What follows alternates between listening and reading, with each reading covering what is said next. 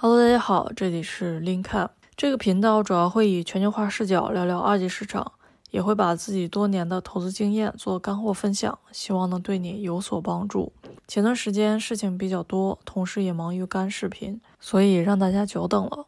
上个视频主要介绍了储能行业，包括抽水蓄能、电池储能及氢储能，也简要涵盖了绿电行业，包括风能及光伏。这个视频主要针对新能源动力电池做解析，涵盖我的个人观点、产业链、动力电池的分类及特点、成本结构、技术发展及痛点、未来动力电池的发展方向及风险概况。如果这期视频能对你有所帮助，那就太好了。首先，我先聊一下我的个人观点，因为全球减排及新能源汽车的快速发展，即便新能源汽车补贴下降，电池的需求依然持续增长。我国目前是全球电池需求最大的国家。在过往视频中，我有提过，在今年十一月会在英国格拉斯哥举办第二十六届联合国气候大会。在十一月二号这周二，在气候大会上，超过一百国签署了停止对大型森林的破坏的重要协议，为未来新能源方向发展又做出了进一步的承诺。风光储一体化解决方案将在未来逐步替代化石燃料。关于电池方向，我认为磷酸铁锂电池、钠离子电池、氢燃料电池未来将是主要发展方向。其中，钠离子电池未来在储能及中低端车等领域最具有竞争优势。同时，电池回收、换电方式。快速充电及续航将技术创新和改革，未来锂电池厂和部分整车厂存在整合的可能性，企业也将加速布局产业链上下游及拓展海外市场，提高国际竞争力。以上就是我的个人观点。接下来我们具体聊一下锂电。那么，首先，什么是锂离子电池呢？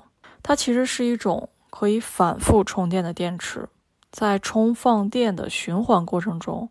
不断的从正极向负极移动，将化学能和电能相互转换，实现电荷的转移。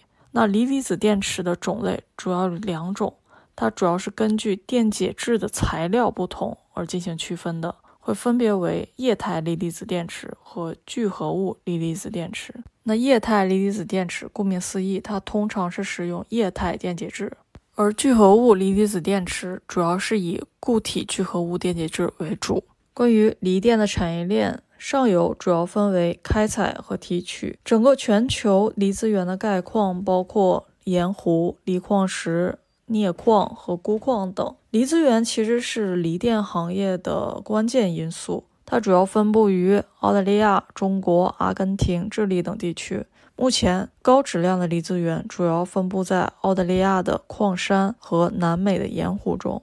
在矿山资源中占股的主要是过往矿业企业及整车厂，还有电池厂。全球优质盐湖及锂矿资源主要是由雅宝和智利矿业化工 （SQM） 占主导地位。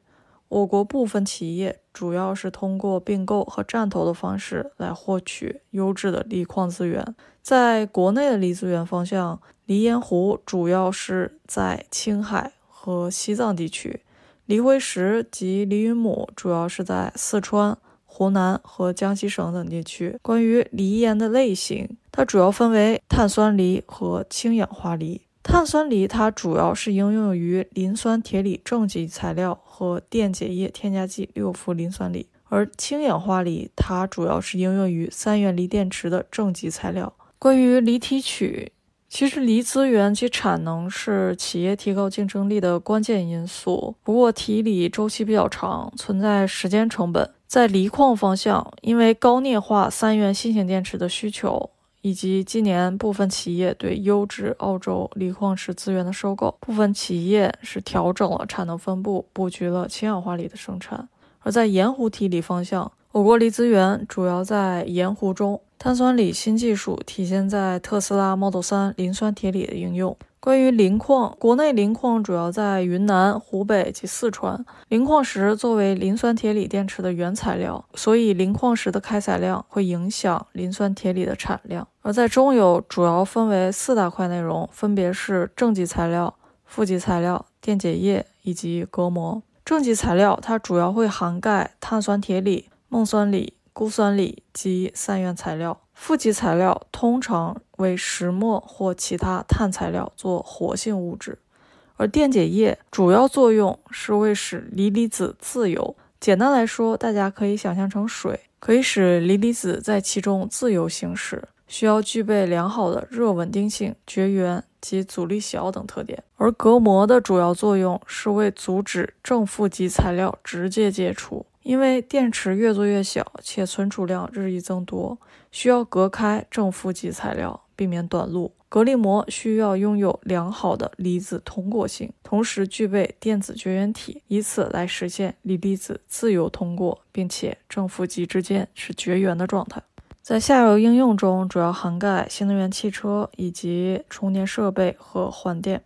关于新能源汽车，随着新能源汽车的大力发展及市场消费水平提高，销量在稳步上升。大家是否购买新能源汽车的主要考量因素为电池充电能耗及安全问题等。目前，整车厂的电池续航能力可以支持五百到八百公里的续航里程。目前主要采用三元锂和磷酸铁锂电池。具体关于新能源汽车的全球动态及未来趋势，可参考我的过往视频。关于充电设备及换电，目前整车厂是布局充电换电方向，缩短用户充电时间和提高便捷性。未来发展会包括但不限于超级充电桩、换电站、移动充电车、上门服务等多种充电模式。以上就是锂电的产业链。接下来我们聊一下动力电池的装机类型。首先，关于三元锂电池，三元锂电池它的主要元素为钴，但是受限于钴供应的不稳定性且价格比较高，因为钴目前全球供应主要来自于刚果，且处于垄断地位，具有定价权。根据伦敦金属交易所数据显示，二零二一年八月到十一月，钴价大幅提升。截止十一月四日为止，钴价以现金结算为每吨五万八千两百一十美元。根据最新当日汇率为人民币三十七万两千五百元每吨。同时，三元锂电池在二百五十到三百五十摄氏度左右的高温下会发生分解，所以三元锂电池的耐高温性较弱，并且成本较高。目前，三元锂电池的开发方向集中在高镍化、去钴化。关于磷酸铁锂电池。它拥有成本低及安全系数较高的优势，使部分中高端车企逐步转向磷酸铁锂。其中，特斯拉已预定四十五瓦时磷酸铁锂电池用于 Model 3和 Model Y 车型，预计可应用于数十万辆汽车，未来有望继续追加订单。今年，磷酸铁锂电池的产量及装机量均大幅提升。它优势主要在于磷酸铁锂不需要镍和钴，所以成本较低。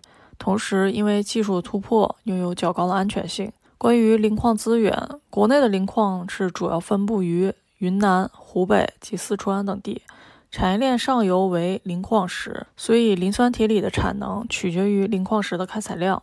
磷酸铁锂电池的不足主要在于它的耐低温性有待提高，对续航里程有部分影响。接下来，我对磷酸铁锂及三元锂电池进行一下对比总结。三元锂电池它续航能力较强，目前在我国市场动力电池装机规模中仍占主导，但钴元素成本高，所以目前发展方向主要在高镍低钴或无钴电池。磷酸铁锂的技术突破使其拥有更好的安全性和稳定性能。过去一年，磷酸铁锂在我国市场装机量增幅远高于三元锂电池。特斯拉及各大车企大规模更换磷酸铁锂电池，未来磷酸铁锂将占据更多的市场份额。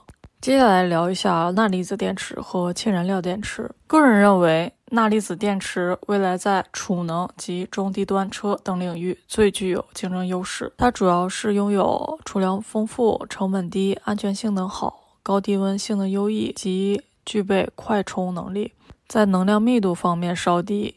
在每千克一百四十五到一百六十瓦时之间。氢燃料电池是最环保、清洁高效的储能技术，涵盖制氢、储存及运输。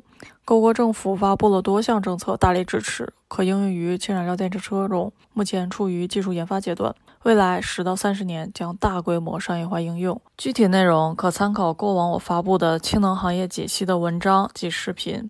关于新能源电动汽车的成本结构，会涵盖电池、车身底座、驱动系统、配件及其他，其中电池占总成本的主导地位。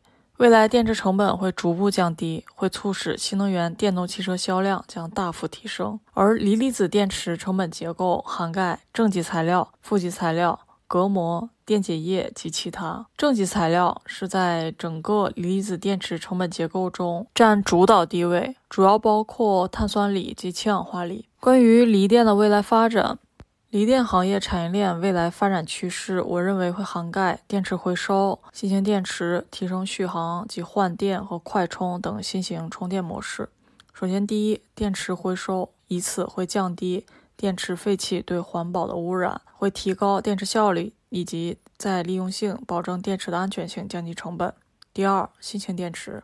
未来电池方向会涵盖磷酸铁锂电池、钠离子电池以及氢燃料电池。在换电、快充及续航方向，未来换电站、超级快充、移动快充等新充电模式将占据主导地位。电池模组及整车等技术提升也会加强续航时间。关于我国政策，二零二零年十一月，工信部发布了《新能源汽车产业发展规划（二零二一到二零三五）》。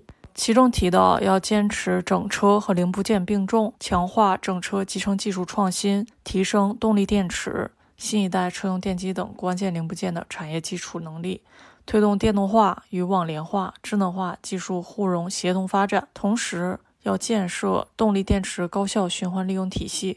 强化质量安全保障，也要推动新能源汽车与能源、交通、信息通信等领域的全面深度融合，促进新能源消费结构优化、交通体系和城市智能化水平提高，构建产业协同发展新格局。最后，要加快推动充换电、加氢等基础设施建设，提高互联互通水平。关于风险，主要会涵盖一原材料成本持续上涨。锂电目前因资源稀缺而成本过高，同时对钴或其他贵金属存在依赖，需降低生产成本。二、新能源电动汽车需求量放缓的风险。如若电动汽车渗透率下降，将影响锂电产品的需求。最后，关于竞争格局，未来新型技术的出现将使行业面临竞争格局被打破的风险。好了，以上就是今天视频的全部内容，很感谢你能看到这里。如果喜欢这期视频，也欢迎点个赞。稍后我也会把详细的图文版本以文章的形式上传，供大家参考查阅。这段时间让大家久等了，后续会恢复正常的更新速度。不出意外的话，每周会更新一到三期视频，每周更新的数量也取决于内容的广度及深度。但无论怎样，我基本会争取确保每期的视频质量，希望能对你有所帮助。再次感谢大家的收看，我们下期视频见。